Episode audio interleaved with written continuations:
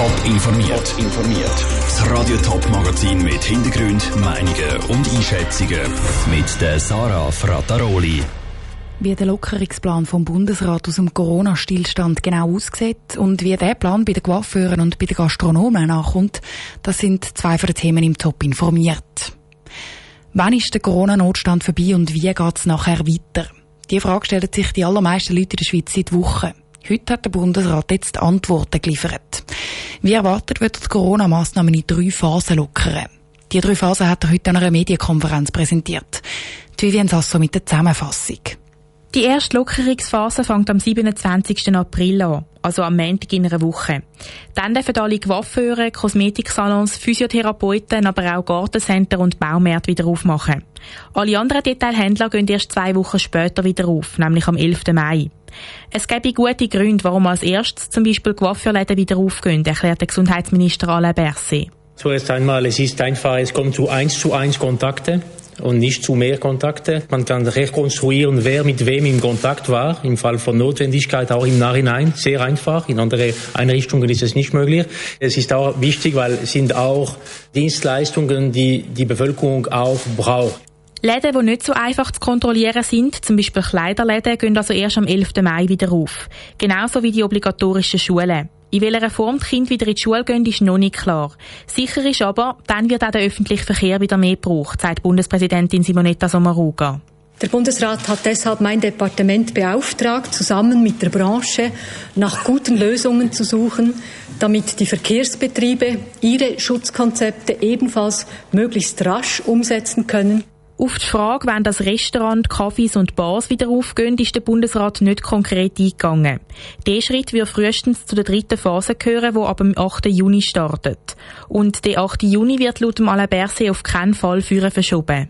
Der Bundesrat will auf keinen Fall einen Blindflug fliegen mit dieser Situation. Und deswegen haben wir uns Zeit dann gegeben. Es sind zwei wichtige Schritte, die jetzt kommen. Aber dann brauchen wir wirklich eine gewisse Zeit, um wirklich analysieren zu können, welche sind die Folgen und allenfalls auch Anpassungen, Adaptierungen noch vornehmen zu können, wenn wir sehen müssen, dass die Etappen es brauchen.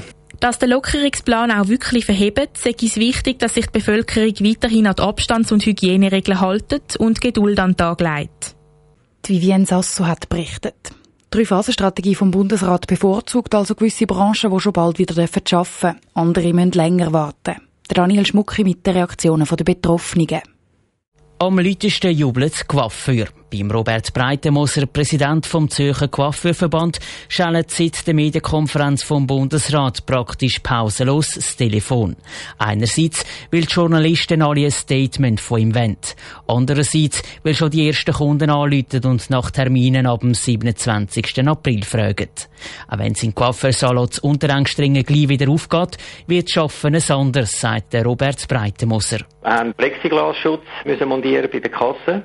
Dann müssen die Kundinnen, wie auch wir, mit Gesichtsmasken arbeiten. Wir haben Händchen an, Einweghändchen. Nach jeder Behandlung werden die vorgerührt. Dann äh, müssen wir sofort Platz desinfizieren. An jedem Platz hat es Desinfektionsmittel für die Kunden, für die Hände. Aber trotz diesen Einschränkungen, der Robert Breitenmoser ist einfach mal froh, dass die Coiffeur bald wieder auftun können. Geht anders geht's den Beizer. Sie dürfen frühestens ab dem 8. Juni wieder auftun. Der Rudi Bartel, Präsident vom Verband Gastro Thurgau und Wirt Baltenschwil, kann seine Enttäuschung nicht verstecken. Ja, für die Gastronomie und auch für den Tourismus selber ist natürlich jetzt bei dem schönen Wetter natürlich ganz schlecht, dass wir nicht auftun können. Aber auf eine Art begreifen wir es teilweise. Weil es gibt leider viele Leute, die auf einem kleinen Raum vielleicht zusammen sind, oder? Das ist natürlich dann schwierig, aber irgendwann sollte man schon mal eine Lösung finden.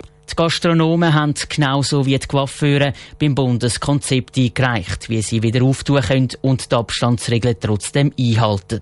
Zum Beispiel, indem nur jeder zweite Tisch besetzt wird und indem die Köche Masken anhaben. Am Bund lange das aber ganz offensichtlich nicht. Der Beitrag von Daniel Schmucki.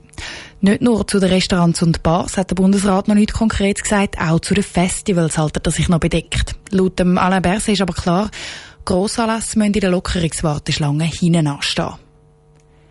Aufgeschnittene Sitze, kaputte Billetautomaten und versprayte Wände. Der Vandalismus ist im Moment auf dem Vormarsch, vor allem an den Bahnhöfen. Das berichtet das Online-Portal Watson. Sie haben vor allem die Jugendlichen im Verdacht. Weil die Jugendtreffen zu sind und es auch sonst wenig Angebot gibt, wo sie sich austoben lungern es vermehrt an den Bahnhöfen rum. Die Stadt Romanshorn wird dem etwas entgegensetzen. Wie? Im Beitrag von Niki Stettler. Der Jugendraum ist geschlossen, Vereinsevents abgesagt und auch die Sportplätze sind gesperrt. Während der Corona-Krise ist es für Jugendliche nicht so einfach, sich sinnvoll zu beschäftigen. Das fordern die Jugendlichen, aber auch die Jugendarbeiter. Um mit den Jugendlichen in Kontakt zu bleiben, nutzt die Jugendarbeit von der Stadt Romanshorn WhatsApp, Instagram und Co.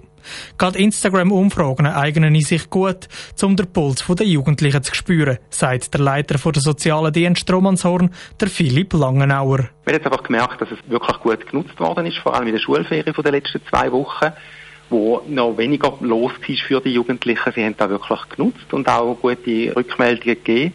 Es ist mit einem Oberstufenschüler auch ein Interview geführt worden zu dem Thema, wo der eigentlich dann bestätigt hat, dass das eigentlich eine gute Sache ist. Die Chats sollen ein Stück weit als Ersatzangebot für geschlossene Jugendräume dienen.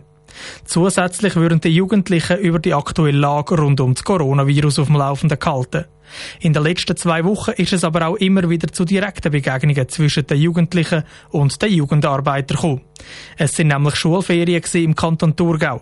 Weil das Wetter so schön war, hat es viele Jugendliche an die Frischluft gezogen. Wir haben natürlich gemerkt in dem schönen Wetter, dass auch die Jugendlichen unterwegs sind. In Romansan gibt es viele Orte, wo man sich verrissen am Seen oder so gut kann treffen kann. Und dort ist einfach auch wichtig, dass eben die Jugendarbeiter aufsuchen, unterwegs sind, haben können eingreifen, wenn Gruppen zu gross geworden wären. Die Jugendlichen hätten praktisch immer Verständnis gehabt, wenn die Jugendarbeiter sie darauf hingewiesen haben, wenn sie etwas falsch gemacht hätten. Alles in allem stellt der Philipp Langenauer den Jugendlichen ein gutes Zeugnis aus. Von Vandalismus sei jetzt Romanshorn nichts zu spüren gewesen. Der Niki Stettler hat berichtet. Auch andere Städte und private Jugendarbeiter passen ihr Angebot für die Jugendlichen an. Zum Beispiel die Stiftung Mojuga. Sie hat ihre Jugendtreffen, die im ganzen Kanton Zürich verteilt sind, in Online-Chats verlagert, damit sich die Jugendlichen auch weiterhin austauschen können. Foto machen und einschicken. Was wie eine Beschreibung für einen Wettbewerb tönt, ist die neue Online-Sprechstunde vom Zürcher Stadtspital Weid und Triemli. Seit heute können Patienten bei Hautproblemen Fotos von der betroffenen Stelle am Spital schicken. 24 Stunden später liegt die Diagnose vor. Aber gibt es dann nicht mehr Fehldiagnosen? Der Vinicio Melchioretto hat mit einem Patientenschützer geredet. In Online-Sprechstunden dürfen Patienten seit heute Bilder von betroffenen Hautstellen am Zürcher Stadtspital Triemli und Weid schicken. Das ist etwas Neues für Patienten. Der Daniel Tappernu von der Schweizerischen Stiftung SPO Patientenschutz findet die neue Entwicklung etwas Gutes. Wir haben gerade jetzt in dieser speziellen Situation, wo es sehr schwierig ist, Konsultationen vor Ort durchzuführen, finde ich das gut, wenn man da kann ausweichen auf online und man den Patienten kann so entgegenkommen, dass man auch etwas jetzt kann anschauen kann. Die Technik sei eine gute Weiterentwicklung in der Medizin. Aber die persönlichen Sprechstunden können die Online-Sprechstunden nicht ersetzen, sagt Daniel Tappernu. Es ist sicher gut, wenn mal jemand das kann anschauen kann, insbesondere bei Hautbefund, wo man kann gut kann fotografieren und sich auch von dem Foto kann einen Eindruck machen Aber es muss immer die Möglichkeit für einen Ausstieg aus dieser Online-Kommunikation in eine direkte Kommunikation möglich sein. In der Dermatologie sehe ich das Schaffen mit Bildern gut möglich, sagt er. Aber zum Beispiel in der inneren Medizin sei das Gespräch mit dem Patienten über seine Beschwerden sehr wichtig. Der Daniel Tappernuck sieht vor allem zwei grosse Gefahren bei den Online-Sprechstunden. Grundsätzlich ist es natürlich so, dass die ganze Sache auch vom Datenschutz, also woher gehen jetzt zum Beispiel die Fotos, das ist das eine und das andere ist, dass die Gefahr von einer Fehlbeurteilung auch bei so einem System da ist, wie übrigens aber auch sonst bei jeder Konsultation. Und eben wichtig ist einfach da, Grenzen von diesen Systemen wirklich gut wahrzunehmen. Das Zürcher Stadtspital Weid und Triemli sagt, bei Unsicherheiten bei der Diagnose wird der Patient sofort zum persönlichen Gespräch eingeladen. Die Online-Sprechstunden sind also vor allem für eine erste Sortierung gedacht. Der Beitrag von Vinicio Melchioretto. Der Patientenschutz betont übrigens, dass in der Dermatologie schon länger mit Fotos geschafft wird. Die Technik sei sogar so weit, dass künstliche Intelligenz die Bilder von problematischen Hautstellen kann sortieren und diagnostizieren. Top informiert, auch als Podcast. Mehr Informationen gibt's auf toponline.ch.